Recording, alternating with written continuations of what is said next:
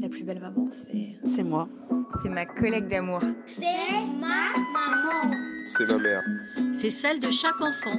La plus belle maman, c'est ma belle-mère. C'est ma propre maman.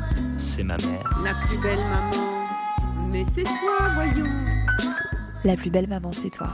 Bienvenue sur ton podcast. Je suis Louise Curie et ici on échange avec des femmes devenues mamans.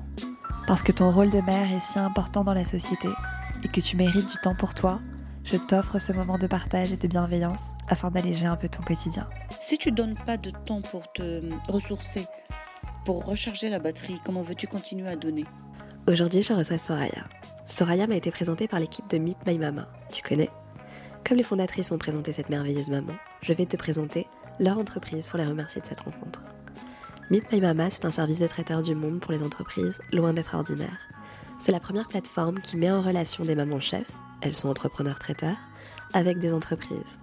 Chaque jour, Meet My Mama travaille avec des mamans immigrées pour concocter de délicieux plats. Ces mamans, nommées Mama, préparent avec amour des plats de leur pays. Grâce à leur talent culinaire, transmis de mère en fille depuis des générations, on voyage et on découvre la culture de nouveaux pays. Si ce traiteur t'intéresse, tu trouveras des informations dans la description de cet épisode. Soraya, c'est une maman de Meet My Mama. Elle est algérienne et a quatre enfants. Elle va te raconter dans cet épisode son enfance en Algérie, sa vie de mère au foyer et comment elle a rebondi après son divorce en ayant tout perdu. Bonne écoute. Bonjour Soraya, merci de m'accorder cette interview. Bonjour Louise, merci à toi de, de m'accueillir aussi. Tu es originaire d'Algérie, maman de quatre enfants et depuis deux ans tu es chef. Grâce à Meet My Mama, tu cuisines désormais des délicieux plats algériens pour des entreprises renommées. On va tout d'abord parler de tes origines. Les fondatrices de Meet My Mama m'ont dit que tu étais très proche de tes racines et de ta culture. Raconte-nous comment était ton enfance. Elle était très belle, mon enfance. Euh, J'étais euh, l'aînée de six enfants. Mes parents étaient très jeunes quand ils m'ont eu. Ma mère 15 ans, mon père 19 ans. Euh, quand je suis née, mon père était en France, donc il n'était pas là à ma naissance. Il y avait mes grands-parents, mes tontons, toute la famille. Euh, à l'âge d'un an, j'avais un an quand mon père est rentré. Il s'est dit, tiens, je dois aller retrouver ma femme et mon enfant. Il avait 20 ans, il avait décidé que sa vie était auprès de nous. Il est rentré et il s'est occupé de nous. Du coup, ils ont cinq enfants après, trois filles, trois garçons. Et mon père, il a eu l'intelligence quand j'étais petite. Nous, nous, avions, nous, avons, nous avons encore la même maison, au bord de la mer, à 15 km à l'ouest d'Alger vraiment au bord de la plage. Il a eu l'idée à chaque fois, chaque année, pendant trois mois des vacances, des grandes vacances d'été, euh, de nous emmener dans les montagnes de Kabylie, euh, le village euh, d'où étaient originaires mes parents, Tardem, Béjaïa. Et, et, là, j'ai appris d'autres choses. À Alger, j'apprenais la ville, la grande ville, l'école, la gastronomie d'Alger, côtoyer les, euh, les transports en commun, côtoyer les gens, côtoyer euh, la langue française, côtoyer la langue arabe, côtoyer euh, des médecins, des ingénieurs, des professeurs d'école. On avait l'eau courante, on avait ce qu'il fallait. Hein. En même temps, on avait cette chance d'avoir un grand jardin avec un figuier, des raisins, citronniers. Mon père cultivait les poivrons, les haricots, ma mère aussi. Donc j'ai quand même baigné dans une culture qui était très proche de la terre, même si j'étais à Alger. Mais pendant l'été, j'avais cette chance énorme d'aller euh, à 1200 mètres d'altitude, où c'était un village authentique, hein, classique, rustique, où il n'y avait ni l'eau courante, ni l'électricité, ni rien du tout. Il fallait euh, s'éclairer à, à, la lumière, donc à la chandelle, ou bien au, au, aux espèces de trucs de pétrole là, mmh. euh, flammes, et, et j'allais chercher l'eau à la fontaine, et je gardais les chèvres avec mes cousines. C'est comme ça que j'ai appris à faire des fromages à l'âge de 7 ans, par exemple avec du lait de chèvre, euh, fraîchement euh, récupéré de la chèvre, et euh, le lait de figuier, par exemple. J'ai appris à faire un fromage frais, j'ai appris à faire de la galette, j'ai appris à, à, cueillir des mûres, à en faire, euh, en faire tes jus toute seule. J'ai appris à vivre comme une montagnarde, au fait, alors que je ne suis pas du tout issue de la montagne, c'est juste mes parents. Mais ça, c'était quelque chose de génial de mon père, et je le remercierai jamais assez. C'est grâce à lui que j'ai appris à garder le lien aussi avec ses racines à lui. Parce que moi, je suis née à Alger, mais lui, il était de la montagne. Et là, du coup, j'ai eu les deux. Je suis algérienne, mais je suis kabyle avant tout. Merci pour ce beau témoignage, c'est génial. Comment était ta maman avec toi? Quelle relation vous aviez toutes les deux? Ah, c'était un peu compliqué parce que euh, ma mère, elle n'avait pas beaucoup plus d'années que moi. Elle avait 15 ans de plus que moi. Du coup, elle m'a eu à 15 ans. Le temps que moi, j'arrive à 15 ans, elle avait 30 ans. Donc, il y a un conflit forcément. Moi, je suis très indépendante. Euh, je suis je ne sais pas, c'est génétique, un petit peu de ce qui se passe les années 80. On s'inspire de la musique rock, pop française, pop anglaise, et puis de Jean-Paul Sartre, etc. J'adorais lire des livres, écrire des articles, et je pensais faire journaliste un jour, mais bon, j'ai fait autre chose. Euh, j'étais un petit peu très indépendante pour, leur, savoir et leur façon d'être et leurs coutumes. Et, du coup, il y avait un clash à chaque fois. Mais ma mère, elle était très, très proche de nous. Elle nous a cuisiné de très, très bonnes choses. Le goûter, le, le dessert, les plats, les plats typiques des montagnes, les, les plats gastronomiques d'Alger. Mon père était quelqu'un de très, très, très génial. Très dur, comme ça, parce qu'il montrait jamais il montrait jamais ses sentiments. Mon père aussi, il était jeune. Du coup, ils ont laissé leur jeunesse de côté pour s'occuper que pour nous. Ils étaient que des parents à plein temps. Parents et enfants d'autres parents dont il fallait s'occuper. Et, mon père, il avait cette, cette, cette, habitude de... Il avait une 204 que j'aurais adoré garder aujourd'hui. Elle était mmh. superbe, d'un beau bleu, elle était magnifique. Et, a, il avait cette habitude, pourtant avec très peu de moyens, de nous prendre chaque vendredi, c'était le, le, week-end à l'époque, et ça y est encore. Et il nous prenait, et ma mère, elle cuisinait euh, avec les moyens du bord, les œufs durs, des petites salades, du pain fait maison, des gâteaux fait maison. Elle mettait tout ça dans des sacs, et puis il nous prenait tous ensemble dans sa 264 et on allait à 50-60 km d'Alger, très loin de la ville. Aujourd'hui, c'est plus, plus le cas, mais euh, il reste encore quelques petites plages et quelques montagnes. Il nous prenait comme ça, surtout à l'ouest, hein, parfois à l'est aussi, puisque Alger, elle se trouve euh, à 100 km de Tipaza, par exemple, 50-60 km de Tipaza, elle se trouve à 100 km de Tizi Ouzou, donc on avait vraiment la chance d'être de côté et d'avoir euh, plein de prairies et tout ça. et, du coup, mon père, il nous prenait comme ça toute l'année, souvent, et puis on découvrait la nature. Soit c'était vers la mer, soit c'était euh, surtout il adorait la montagne parce qu'il était lui-même originaire de la montagne.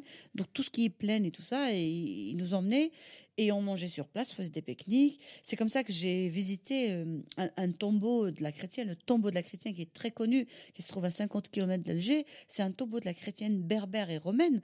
Euh, et aujourd'hui, il est fermé. Aujourd'hui, tu peux aller le visiter de l'extérieur mais tu ne peux pas y accéder à l'intérieur. Moi, j'ai eu cette chance grâce à mon père, chose que tous les pères ne faisaient pas à l'époque, que moi, mon père, il nous a emmenés à son endroit où ma mère faisait des colliers de marguerite chaque printemps pour célébrer le printemps. Et euh, on, a, accédé à ce temple plusieurs fois. J'ai eu la chance de rentrer dedans. il fallait être toute petite pour rentrer ou bien se courber la tête. Aujourd'hui, il est fermé et, j'ai des beaux souvenirs. Quand les gens me disent, c'est un, site touristique, quand les gens me disent, ah ben j'ai été visiter le tombeau de la chrétienne, je les regarde, je dis, mais t'as visité quoi? Ah oui, non, mais j'étais de l'extérieur. Moi, je leur dis, je peux vous raconter tout ce que j'ai vu de l'intérieur. C'est des tunnels, c'est des tombeaux, c'est c'est magnifique, un tombeau romain comme ça qu'on peut visiter. Aujourd'hui, il est fermé pour ne pas être dégradé. Mais moi, j'ai eu cette chance de le visiter à l'époque où les gens ne dégradaient pas, où ils respectaient encore. Et du coup, si c'était pas mon père qui l'avait fait. Moi, j'ai des cousines qui l'ont pas fait, leur père ne l'ont pas fait. Donc, moi, mon père, il a fait ça pour moi. Il m'a emmené en la montagne, des plages de, de Béjaïa, Cap Siglé ou autres, euh, avec des falaises, des super falaises. Eh ben, les gens ne connaissaient pas ça. Moi, je connaissais ça quand j'étais petite. Ma mère, elle me faisait des colliers de marguerite pour célébrer le printemps. Très peu de gens le faisaient. À Pâques, elle nous, faisait travailler pour faire des, on, vidait les, les œufs et puis on, on tricotait des choses autour de l'œuf en couleur ou bien on peignait l'œuf. C'était pour euh, célébrer le Pâques. Enfin, la, Pâques, à l'époque, c'était une, fête euh, qui, était célébrée euh, en Algérie, mais vraiment comme, le reste du monde. C'était une fête païenne, mais qui était célébrée encore au même titre que le nouvel, nouvel an berbère. Donc le, le, 12 janvier, on avait plein de choses, des bonbons, des cacahuètes, des amandes, des dattes, des figues, figues sèches qui sont issues des montagnes de Kabylie. Et on allait aussi cueillir des olives en octobre, c'était l'accueil des oliviers. Et c'était super parce que tout le monde se retrouvait, faisait à manger. puis, puis ma grand-mère, mon grand-père et mon grand-mère avaient cette chance d'avoir le moulin, le moulin à, à, olivier, donc pour, pour, faire de l'huile. Et, et, ça, très peu de gens ont cette chance d'avoir ça et, et d'assister à ce mécanisme qui se faisait chaque année, chaque année, chaque année. Aujourd'hui encore, j'ai une grande tante qui a 115 ans, qui cueille encore ses oliviers, qui m'envoie encore de l'olivier, de l'huile d'olivier extra vierge.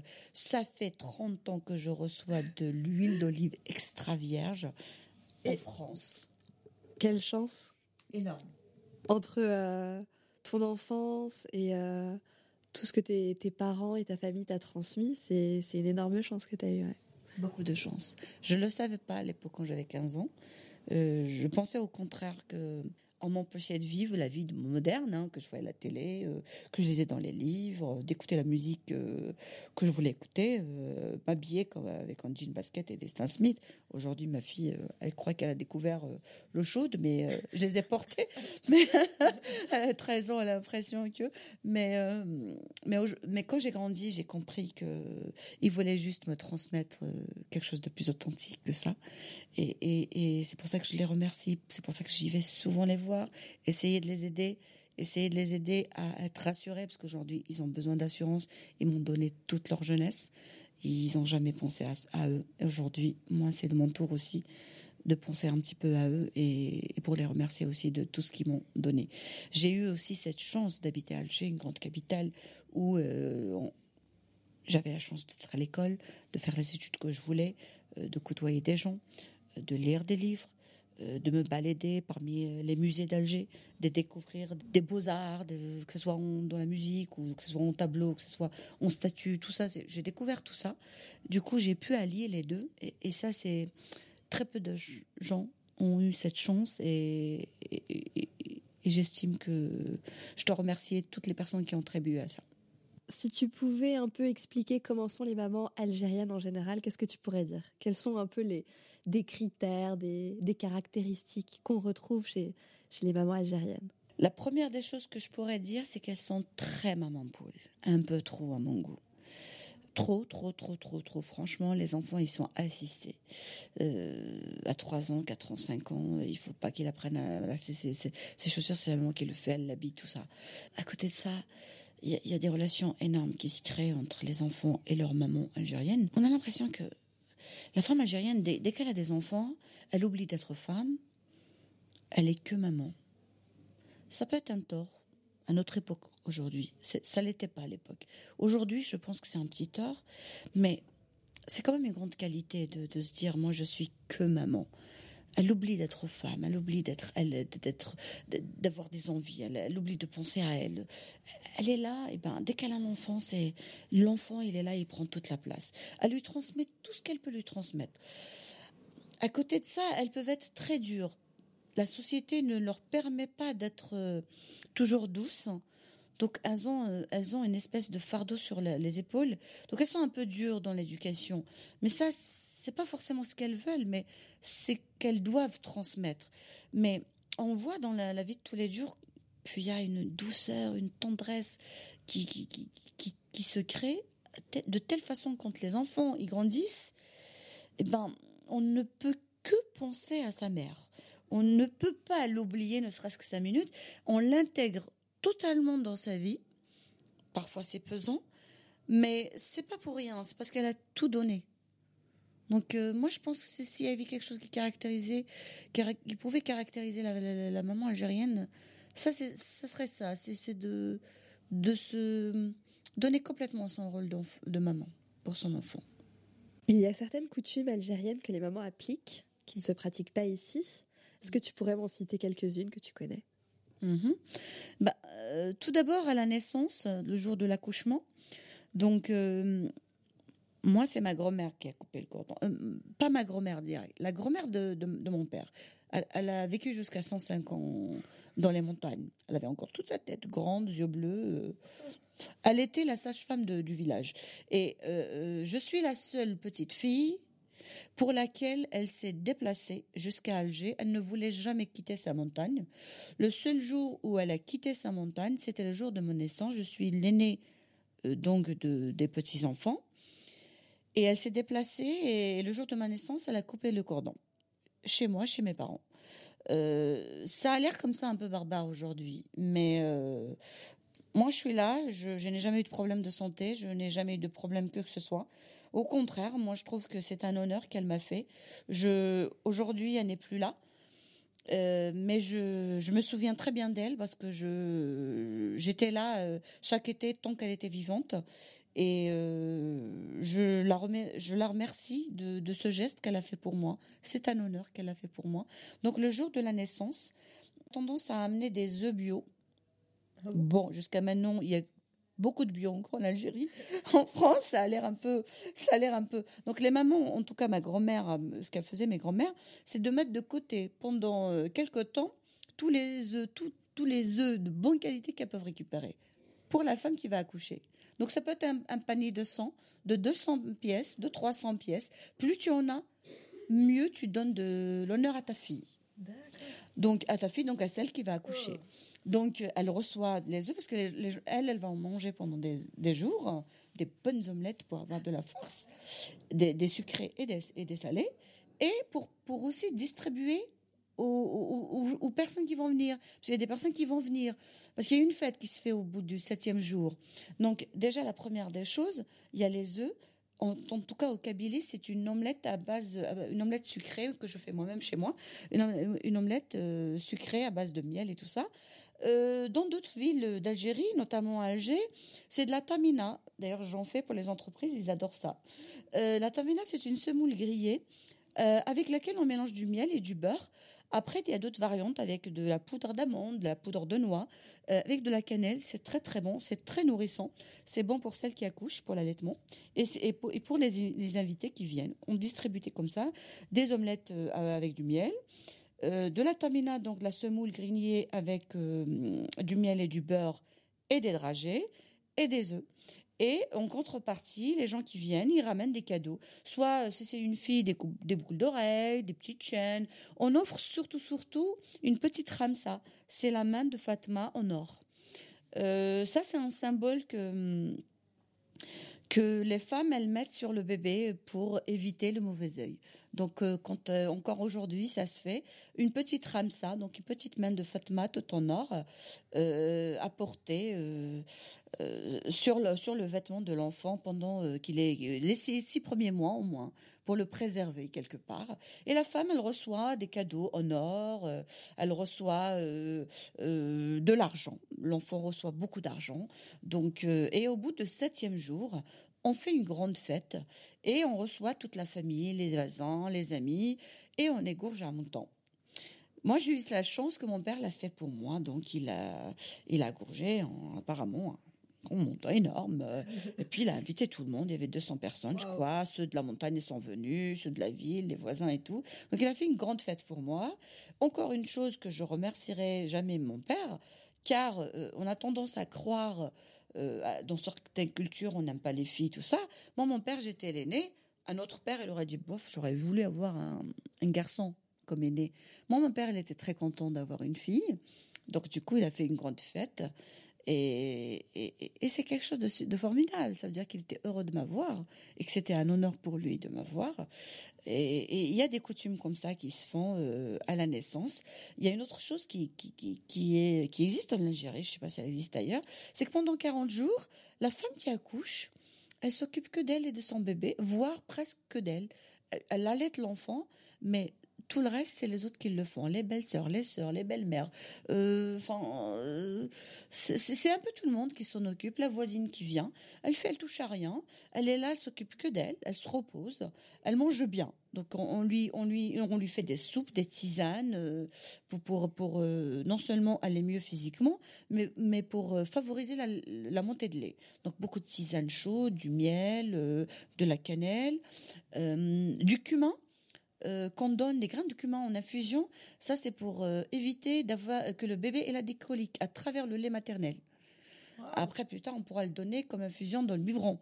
Mais moi, je l'ai fait pour mes, mes enfants. Mais pour éviter que le bébé, juste les premiers jours, ait des coliques, eh ben, les mamans, elles prennent beaucoup de- d'infusions de, de grains de cumin.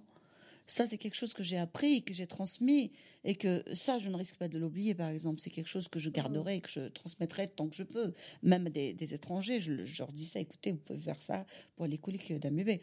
Donc ça, c'est quelque chose de formidable. La femme, elle est là pendant 40 jours, elle s'occupe que d'elle, elle se repose. C'est pas en. France qu'on pourrait voir ça. Ouais, ouais, c'est parfait. Voilà. Et toi, alors, ta grossesse, n'a pas été euh, du même registre? T'as pas vécu? Parce que toi, tu les as eu ici, tes enfants Tout à fait. Tout à fait. Moi, mes enfants, je les ai eus ici. Donc, je suis arrivée en 88 à l'âge de 19 ans. Hum, Un an plus tard, euh, quelques mois plus tard, donc j'ai eu mon fils Nassim, hein, euh, l'aîné. Il a 29 ans aujourd'hui. Euh, du coup, euh, non, j'ai pas eu cette chance euh, d'avoir ça.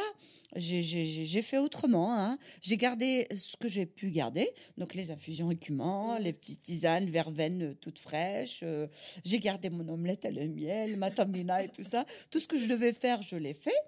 Mais c'est sûr que j'ai pas gardé le lit. Moi, je suis sortie de la clinique d'émotion de 19e parce que j'habitais le 10e arrondissement à l'époque. Et, et- et du coup, je suis sortie, j'ai pris mon bébé, la botte off, on rentre chez, chez nous, tout va bien, comme si de rien n'était. Et puis, qui, voilà, euh, la vie continue. C'est clair. euh, De toute façon, on fait, euh, on compose avec ce qu'on a, avec l'environnement qu'on a, avec ce que nous avons. Maintenant, si vraiment j'avais un problème de santé, je pense que j'aurais fait appel à quelqu'un d'autre, ou à une amie, ou à une voisine, ou quelque chose. Mais euh, si on n'est vraiment pas dans le besoin d'avoir de l'assistance, on peut se débrouiller très bien. Chaque pays, il a ses habitudes, et on est dans un monde moderne et on compose avec ce que ce que nous avons.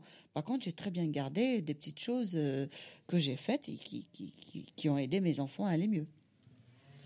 Toi qui adores ton pays, euh, comment t'as transmis euh, l'amour de, de l'Algérie à tes quatre enfants? Bah, la première des choses, c'était par les- la nourriture, la cuisine. Donc, euh, je pense que euh, je- si on veut transmettre quelque chose en dehors de la langue maternelle, moi, je pense que si on, on- je dirais même pire que si on, avant de transmettre la langue, on transmet la cuisine. Euh, c'est quelque chose d'authentique la cuisine. Chaque région, euh, même s'il y a des similitudes, mais chaque chaque région, même dans un même pays, chaque région, il a sa petite touche euh, spéciale. Et, encore plus, chaque maman et chaque grand-mère a sa petite touche à elle. Et ça, c'est de la transmission avant même la langue. Parce que la langue, qui nous dit qu'elle n'a pas, pas été changée depuis des siècles Mais ce que ta mère t'a transmis, ce qu'elle a cuisiné et qu'elle a hérité de sa mère, ça, c'est authentique. Il n'y a que ça euh, pour moi. Donc, la première des choses, c'était de transmettre la cuisine. Moi, mes enfants, ils étaient euh, ils ont ils ont bien mangé. Ils, ils, rentraient à midi, mangeaient à la maison. Euh, pour le goûter, c'était fait maison. Le petit déjeuner, c'était fait maison. Euh, de l'entrée au dessert, les tartes, les tartes aux fraises, les tartes aux pommes, y compris pour la cuisine française, c'était tout est fait maison. En même temps, il y avait beaucoup beaucoup de cuisine de chez moi qui était qui était faite à la maison. La variété de pain, par exemple, la galette, la galette berbère, le matelot, le pain au levain, le pain au four avec avec des graines de sésame et de et de nigel. Tout ça, c'est différent de pain, par exemple, ils sont grandis avec l'huile d'olive, les figues, les figues sèches que je ramenais des montagnes, euh, un petit mélange de céréales grillées que ma mère ne faisait des montagnes avec de l'huile d'olive pour, pour le goûter. Ça, il y avait toujours de la maison. Le couscous que je ramenais aussi. je suis désolée, je suis désolée. Mais, Tu nous donnes mais- faim, tu nous voilà. donnes faim. Donc tout ça, j'ai essayé de le transmettre. Après, il y a une chose que j'ai essayé de faire, c'est que j'ai parlé français à mes enfants, non pas parce que je ne voulais pas parler ma langue maternelle, mais je ne voulais pas que mes enfants, à un moment donné, en maternelle surtout, soient mis sur la touche parce qu'ils parlaient pas la langue française. Donc, tout de suite, j'ai parlé français à mes enfants et je parlais aussi la, la langue. Euh, par contre, j'avais une chose, c'est que chaque été, je les prenais, je les emmenais chez mon père. Il fallait que cette éducation que mon père m'a transmise, il fallait qu'il y ait une petite main dessus. Pas peut-être la totalité de l'éducation, mais il fallait quand même qu'il y ait une petite inspiration. Il fallait que, que mes enfants sachent ce que leur grand-père et leur grand-mère a à leur transmettre pendant qu'ils étaient jeunes et qu'ils pouvaient transmettre. J'ai cette chance qu'ils étaient jeunes à l'époque, quand mes enfants ils, ils étaient nés, donc c'était par ça. Le lien, le lien était toujours entre les deux pays, euh, par les voyages et, par euh, et par euh, la célébration des fêtes à la maison, euh, le Ramadan, les fêtes religieuses, euh, toutes ces fêtes-là, elles, étaient- elles étaient célébrées par la cuisine. Et, et je pense que c'était une bonne chose finalement de donner et les traditions et de leur parler dans la langue française pour qu'ils puissent s'exprimer au même titre que les Français, les petits Français d'ici, pour pouvoir être au même niveau et pour pouvoir assimiler très vite les livres, la lecture et tout ça.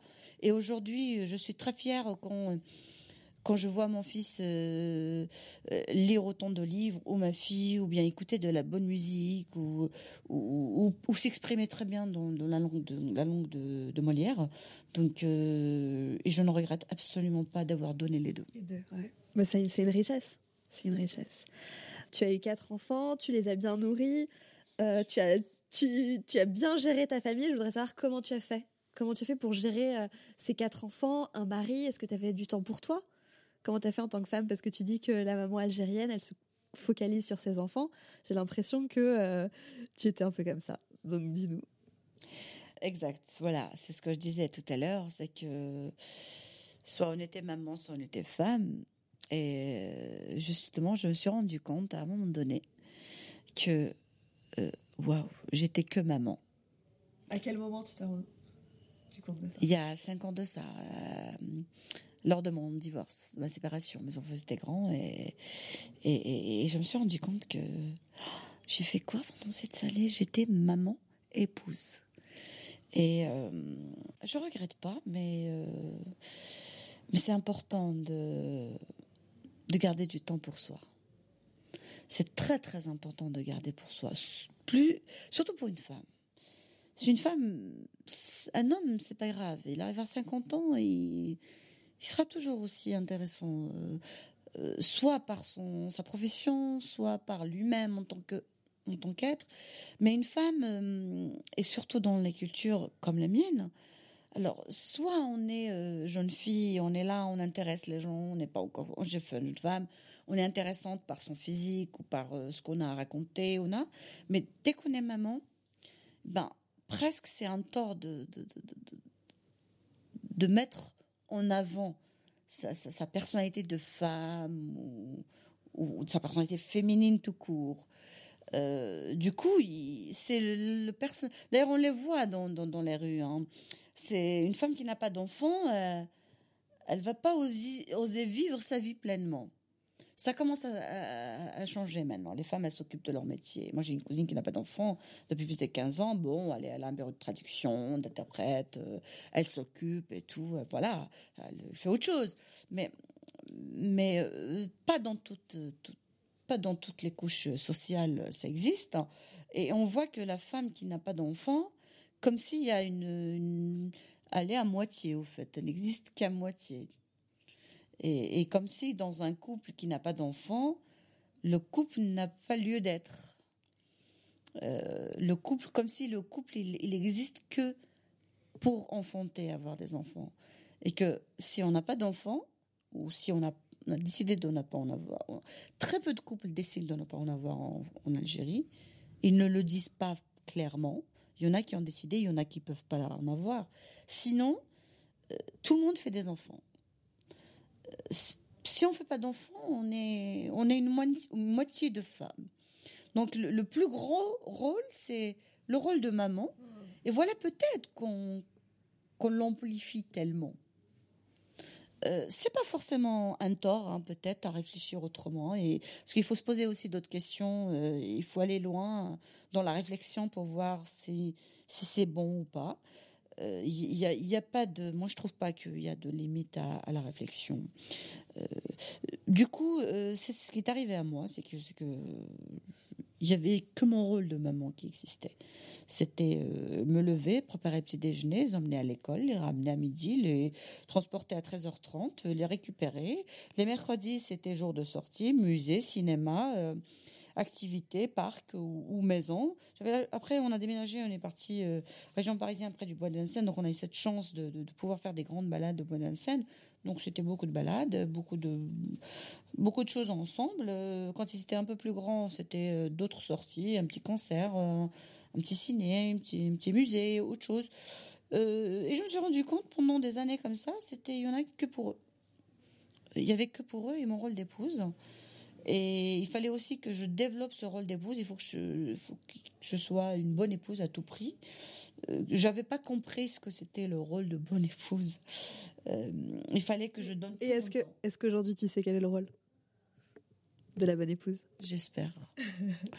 en tout cas, euh, j'ai compris une chose qu'on peut être une bonne maman sans donner la totalité de son temps à son enfant. Que c'était pas la qui compte, euh, la quantité, mais c'était la qualité qu'il faut privilégier. Et mon travail dans la petite enfance avec les mamans m'a appris beaucoup de choses. Le fait de garder d'autres enfants, d'autres mamans m'a appris des choses.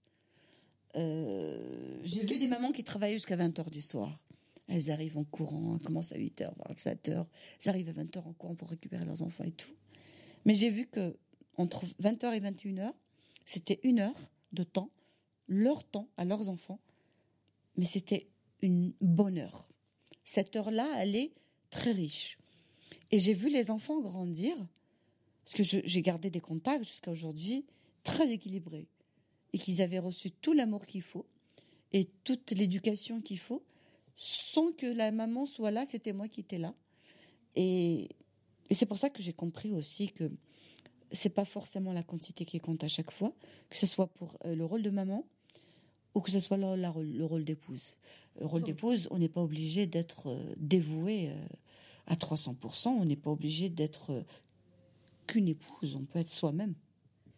Donc on peut dire à toutes les mamans qui nous écoutent et qui travaillent qu'il faut qu'elles arrêtent de culpabiliser parce que si elles ont du temps qualitatif avec leur enfant, bah, tout se passera pour le mieux.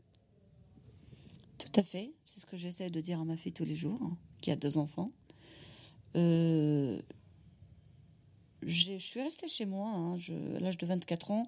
Quand j'ai eu mon troisième enfant, je suis restée chez moi. Euh, c'était difficile à Paris d'avoir euh, un mode de garde, surtout quand les enfants se suivent comme ça, et c'était pas donné aussi. Je suis restée chez moi euh, et je les ai gardés, mais est-ce que pour autant, si j'avais travaillé et, que j'ai essayé en même temps de donner les grandes lignes, hein, ce qu'il fallait, est-ce que est-ce qu'ils auraient été autrement Est-ce qu'ils auraient été moins équilibrés? Je pense pas. Moi, j'ai vu, je vous ai dit, j'ai vu des mamans, euh, leurs enfants, ils ont plus de 12 ans aujourd'hui. Très peu de temps à consacrer leurs enfants dans la semaine. Elles partent à 7 heures, elles reviennent à 8 heures. Mais j'ai vu des enfants très équilibrés, qui travaillent très bien à l'école, qui adorent leur maman. Euh, la maman, elle cuisine ce qu'elle peut le dimanche, hein, euh, fait des gâteaux au chocolat, elle fait ce qu'elle peut. Euh, parfois, elle cuisine pour tout le reste de la semaine. Hein. Je, je, ne vois pas finalement une grande différence. La seule différence, elle se retrouve peut-être dans la femme elle-même. Il y aura une femme épanouie, une femme pas épanouie. Tu penses que la femme qui est mère au foyer, elle peut être, euh, elle, ne, elle peut ne pas être épanouie? Je pense qu'aujourd'hui, euh, ça a changé un petit peu parce que la femme au foyer d'aujourd'hui, c'est pas celle d'il y a 20 ans. Euh, la femme au foyer aujourd'hui, elle voit les choses autrement. Hein. Elle s'inscrit à une salle de sport, elle fait des activités, elle fait des choses. Elle s'inscrit dans une association dès qu'elle a un petit peu de temps, pendant au moins l'heure de, de l'école. Hein. Peut-être que ça a changé un petit peu. Moi, je dirais juste que j'estime que le temps de, mère au foyer ne doit pas dépasser un certain nombre d'années parce que euh, ça, c'est mon avis personnel, mais moi, je trouve que le train, il passe quand même. Euh, de toute façon, à un moment donné, tes enfants vont grandir et que tu vas te retrouver finalement beaucoup de temps devant toi. Et tu peux pas forcément aller reprendre un travail que tu avais avant, ni peut-être à un certain âge de décrocher un autre travail, parce que tu peux pas arriver à 40 ans et dire tiens je veux travailler. Euh, pas, tu peux faire autrement, mais il y aura quand même 70% de, du marché du travail qui les portes à se renfermer. Vu l'âge et vu, et vu le nombre d'années où tu étais absente du marché du travail.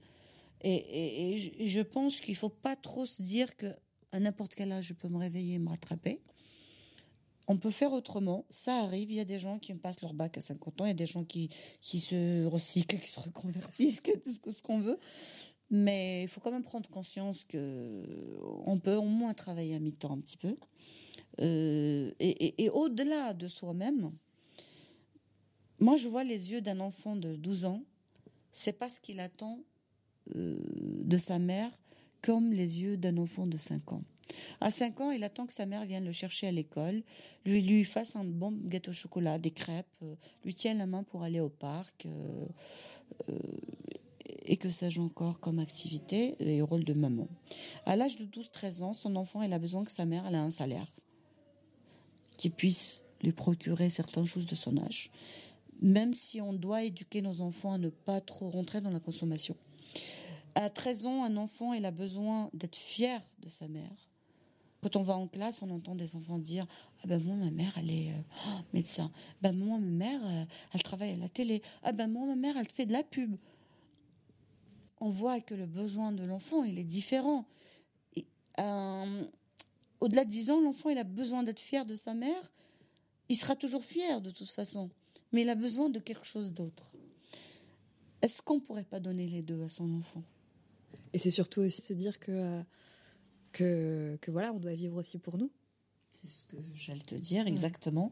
C'est que il y a vivre pour ses enfants, mais vivre pour soi. C'est la question qui se pose. Ça veut dire quoi? Si on n'a pas d'enfant, on n'a pas de vie. Donc il faut, il faut prendre la même question et l'appliquer à ceux qui ont des enfants.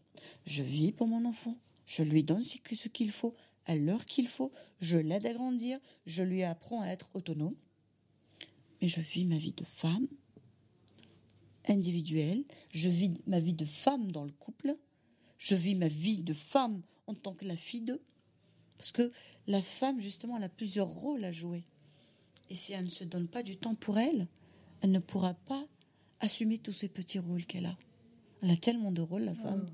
Il faut qu'elle trouve un équilibre pour qu'elle se sente bien, qu'elle soit sereine. Quoi. Ah oui.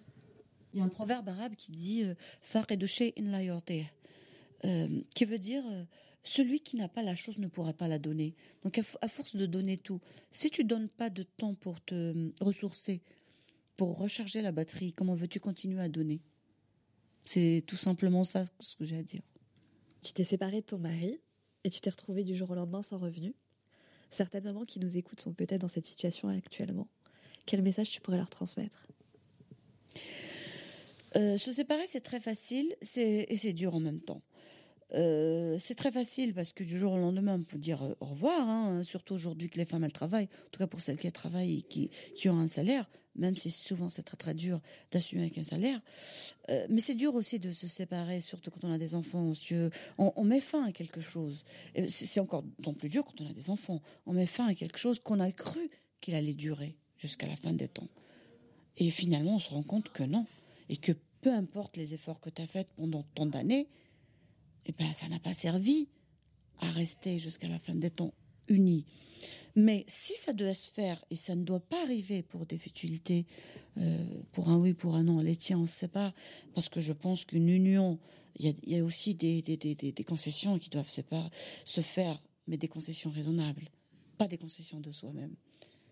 Il se la- faut pas s'effacer pour que ça dure. Il y a certaines concessions à faire de la part de l'homme et de la femme, ou enfin des deux parties d'un couple en tout cas, pour, pour durer. Mais si ça doit se faire pour des raisons qui sont évidentes, moi pour moi le manque de respect, le, le, le, le- fait de ne pas exister, de la violence, le, manque de, de, de responsabilité de l'un ou de l'autre, euh, le manque d'amour, tout, tout- tout- tout ça font qu'à un moment donné, il faut, il faut, il faut arrêter là. Quitte à rester seul, il faut arrêter là. Faut prendre conscience qu'il faut s'arrêter là. Le couple n'existe pas réellement. On fait semblant qu'il existe. Donc il faut pas jouer avec ça. Il faut arrêter. Peu importe les conséquences, il faut arrêter. Parce que le pire, c'est de rester ensemble, de vieillir ensemble et de partager que la clé de l'appartement. Qu'est-ce qu'il y a de pire à partager que la clé? Que tu es là, tu es, sur ta chaise ou sur ton petit canapé et que l'autre, il tourne la clé et que tu pas envie de voir. Mais il va rentrer quand même. Vous avez été ensemble. Il n'y a pas pire, je crois. En tout cas, ça, c'est mon point de vue. Du coup, euh, c'était dur. J'ai dû me séparer. Et certes, se séparer, c'est pas quelque chose de facile. euh, D'autant plus que si on n'a pas les moyens financièrement, on ne peut pas assumer. Euh, chose qui m'est arrivée à moi. Bizarrement, j'ai divorcé euh, euh, en décembre 2012. Ben, 20 janvier de 2013, j'ai perdu mon travail. Donc c'était pas mal. Euh, c'était, je suis tombée d'eau. Je n'ai pas regretté le divorce, ceci dit, mais je suis tombée de très haut. Je m'attendais pas du tout à ça. J'avais des projets plein la tête. Euh, Je me suis dit j'ai un salaire, je peux assumer. Du jour au lendemain, je me suis retrouvée sans rien. Surtout que moi, j'ai dit euh, à mon ex-mari prends tout ce que tu veux dans l'appart et au revoir. Donc j'ai eu la bonne intelligence de dire ça. Je ne regrette toujours pas de l'avoir fait. Donc euh, voilà, j'ai été correcte. J'ai dit je veux rien, je veux juste, euh, on arrête là. Et euh, je me suis retrouvée sans rien. Certes que première chose qui vient, c'est la panique. La panique. Qu'est-ce qu'on fait? Comment je vais me retrouver? Je fais quoi? Et où est-ce que je vais, je vais être? C'était pas facile. C'était très dur. J'ai dû renoncer à plein de choses. Euh, j'ai eu pas mal de choses à régler, pas mal de crédits, pas mal de, choses lourdes à gérer. Mais j'ai baigné dans une, atmosphère et une éducation qui veut que je suis très croyante. Et je sais qu'on a tous une destinée quelque part et que a un proverbe aussi arabe qui dit ça veut dire celui qui nous a créés ne peut pas nous laisser nous perdre sauf si on se laisse nous-mêmes nous perdre donc avec peu ou avec beaucoup on s'en sortira quand même donc je me suis dit écoute ma cocotte je me suis regardée dans le miroir je me suis dit écoute ce que tu faisais avant, eh ben, tu fais moins, c'est tout. Tu fais moins, tu fais autrement, tu fais moins, tu apprends à gérer autrement, à dépenser moins, à ne pas trop prendre la tête, à, à, vivre le jour le jour. Et de toute façon, si tu avais beaucoup d'argent, euh, tu peux les perdre du jour au lendemain. Euh, si tu avais une grande maison, tu peux la perdre aussi. Il doit avoir un séisme. Je veux dire, j'ai mis tout ça, euh, des petites idées comme ça qui sont venues dans ma tête. Et je me suis dit, peu importe, de toute façon, un, un truc à la, la bourse, euh, la banque qui perd tout et puis tu n'as plus d'argent. Alors dis-toi que tu as eu beaucoup d'argent, ils sont perdus. Tu fais quoi? Eh ben, tu fais comme maintenant tu fais pareil, tu composes. Donc euh, j'ai réfléchi comme ça, je me suis dit écoute, je vais pas trop me prendre la tête. J'ai ma santé encore, ça c'est un truc le plus important. J'ai ma santé, mes enfants ils sont là, tout va bien, j'ai une très bonne relation avec eux. Je, je, je, je ne vais pas trop me, me morfondre et, et, je vais essayer de voir euh, ce que je peux faire et comment. Tu es resté combien de temps dans cette situation? Mmh, 4 ans? Ah ouais? Oui, 4 ans, oui. 4 ans, euh, 4 ans vraiment. Euh, euh, j'ai dû, j'ai dû aller loin. J'ai dû faire euh, un dossier sur endettement. J'ai dû. euh, oui, oui. euh, Psycholo-. Psychologiquement, c'était pas dur Il y, avait, il y avait des moments où c'était très très dur parce que déjà tu sors d'un divorce euh, et de presque 25 ans de vie commune. Tu connais que ça de, l'âge de 19 ans. Donc tu dis euh, déjà ça c'est un échec en soi. Chose que tu t'attendais pas à ça mais c'est un échec. Tu fais une synthèse de la vie que tu as passée et tu trouves que tu étais bête sur ce coup-là. Tu aurais pu rebondir très vite quand tu étais jeune. Euh, du coup, tu fais une synthèse et tu te trouves un peu stupide d'avoir euh, at- attendu autant. Après, tu dis, bon, c'était le moment, il fallait accepter. Et, en plus, tu dois composer avec le peu d'argent que tu as, le peu de moyens. Du coup, c'était pas facile. Il y avait des moments qui étaient très durs, des moments où j'ai douté de moi, des moments où j'ai dou- douté tout court, des moments où j'ai dit, bon, la vie, elle est injuste, comme tout le monde. Hein. Et des moments où je me suis dit, bah, t'as réveille-toi, t'as des parents qui t'adorent, euh, t'as des enfants qui sont là, euh, t'as ta santé, mais hum, réveille-toi, t'es pas à la rue, euh, c'est pas grave. euh, euh, imagine que t'es en, tu en série ou je sais pas encore, euh, euh, et, c'est la guerre et que tu et que tu jours au lendemain t'es dehors. Tu fais quoi? Donc c'est ma façon de réfléchir. Je relativise.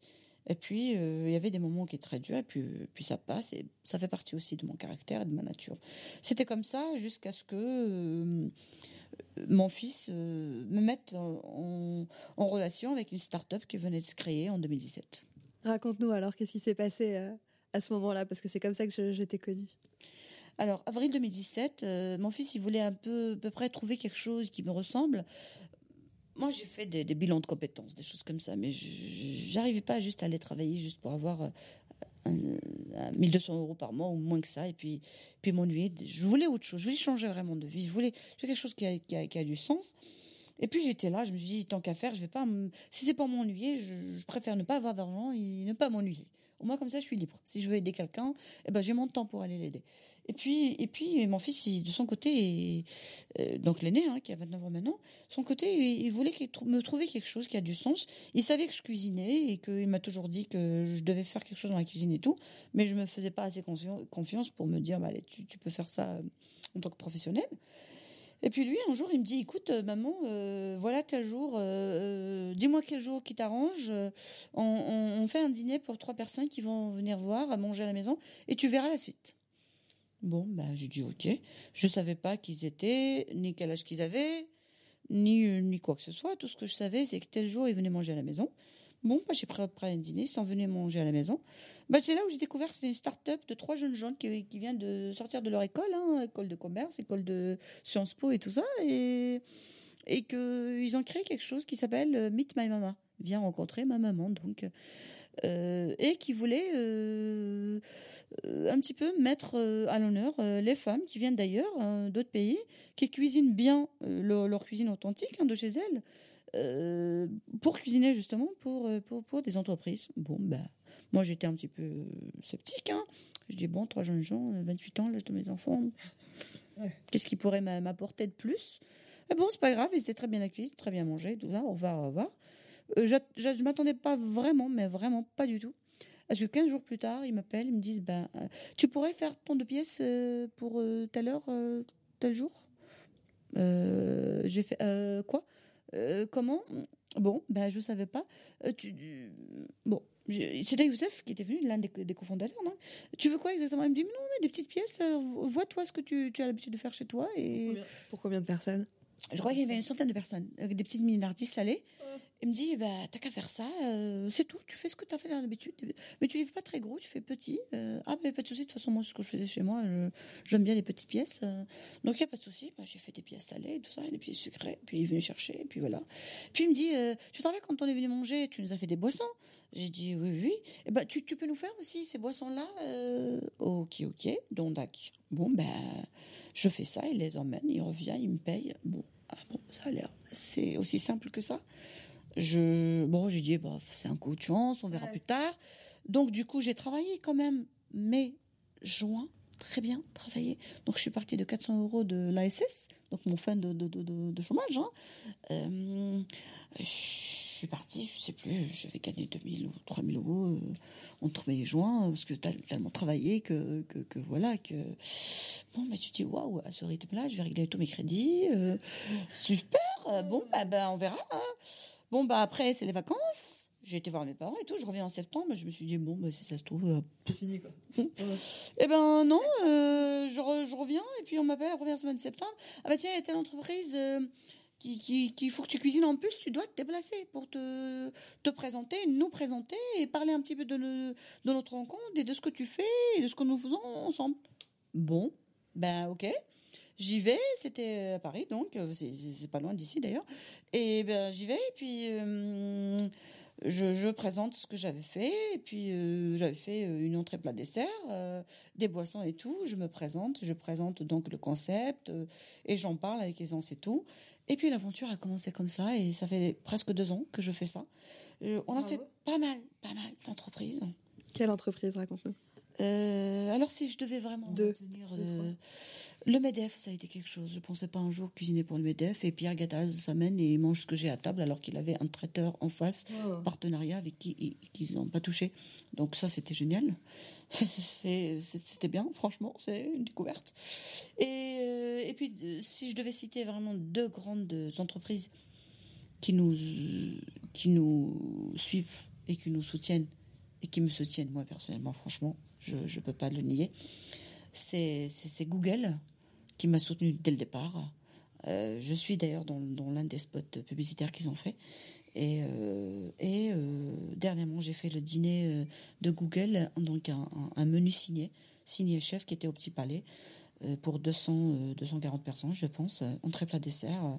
C'était un menu prestige que j'ai fait et que tout le monde était content, au point où, président de Google, euh, j'ai reçu un gros bouc chez moi le lendemain soir euh, pour me remercier. C'était génial. Donc je pensais pas qu'un jour je pouvais euh, cuisiner ou bien me placer parmi euh, Oh. certains chefs ou pas. Franchement, je m'attendais à ça. Même aujourd'hui, je me prends pas trop la tête. Je je, je, je, je me mets pas dans la même classe que des grands chefs, pas du tout. C'est juste que c'est une chance que j'ai eue à un moment donné. C'est flatteur pour soi, c'est flatteur pour ce qu'on essaye de faire, c'est flatteur pour la cuisine de mes racines. Et la deuxième société, c'est Danone. Euh, grâce à vous, aujourd'hui, nous sommes ici, dans ce lieu, Atlas, en République. Donc, euh, pareil, Danone, pour eux, j'ai- le- le- eu cette chance de cuisiner pour le comité exécutif, de faire vraiment un...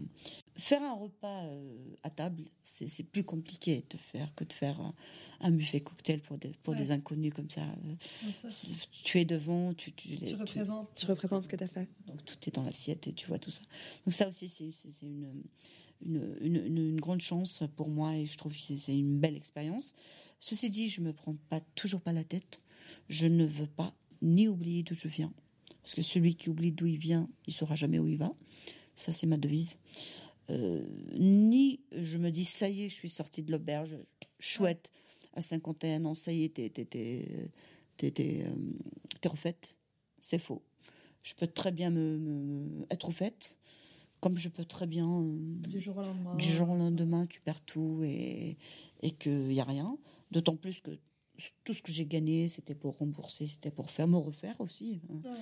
Remonter un petit peu, ça c'est important. Donc dans la vie, ce qu'il faut retenir, à mon avis, hein, ce qu'il faut retenir, c'est qu'il n'y a aucune garantie. Il faut juste faire en sorte de faire les choses bien. Donc si tu es une maman, fais, fais ce que tu ressens. Fais les choses comment tu les ressens. Il n'y a pas de mère parfaite. Est-ce qu'on a un manuel qui fait qu'on est une mère parfaite? Est-ce qu'on a une médaille à la fin de notre vie qui dit, bah, t'as- t'es la meilleure maman au monde? Faux. On est toutes des meilleures mamans au monde pour notre enfant. De toute façon, l'enfant de 4-5 ans, quand tu le regardes dans les yeux, il n'y a que sa maman qui compte. Certes que le regard, il change plus tard, quand on devient adulte. Mais en tout cas, tous les enfants de l'âge de 3 ans, 4 ans, 5 ans, 2 ans, quand ils regardent leur maman, il n'y a que de l'amour qu'il y a. Et c'est ça qu'on doit retenir. C'est pas grave si t'as pas fait le meilleur goûter de ton enfant ou que tu l'as acheté dans le magasin. Juste pour sa santé, essaye d'acheter le, le goûter le plus sain. Achète du pain et un- une barre de chocolat euh, euh, au lait euh, ou bien un chocolat noir dans du pain. C'est bien. Un bout de baguette avec du chocolat. Euh, c'est pas parce que t'as pas fait la meilleure tarte pour ton fils ou, ou que t'as pas été là toute la journée ou que t'as pas fait ton meilleur jeu de société que, que tu sois la mauvaise maman au monde. T'as fait ton enfant, tu es là, t'es présente. Tu lui dis bonne nuit tous les soirs si tu peux. Tu, tu lui fais un bisou, tu lui fais un câlin, tu le prends, tu le rassures. T'es la meilleure maman. T'es la meilleure maman au monde. C'est l'essentiel, ouais. En tout cas, moi, je suis super fière de ton parcours et je suis super fière de cette interview. On arrive à la fin de cet épisode. Sur mon compte Instagram, la plus belle tirée du bas maman, je publie tous les jours une photo avec une citation. Je voudrais savoir quelle est ta citation préférée. Justement, pour euh, avoir le lien avec ce que j'ai dit, qu'il ne faut pas toujours mettre tous ses œufs dans un même panier, il y a un proverbe kabyle qui dit. Ça veut dire un petit peu pour l'âme, un petit peu pour la planche de bois.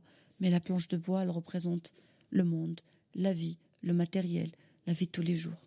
Et l'âme, c'est soi. C'est la spiritualité, c'est son physique, c'est son âme à soi. C'est ce qui concerne tout son être. Donc. Merci beaucoup, Soraya. Je t'en prie et merci à toi, Louise. Si tu as aimé cet épisode, je te propose de t'abonner au podcast et de m'offrir 5 petites étoiles sur iTunes. Ces étoiles me permettront de me faire connaître auprès d'autres mamans. Je t'invite aussi à me suivre sur Instagram. Mon compte c'est la plus belle du bas maman et à visiter mon site internet www.laplusbellemaman.com. Je m'arrête là. À très vite.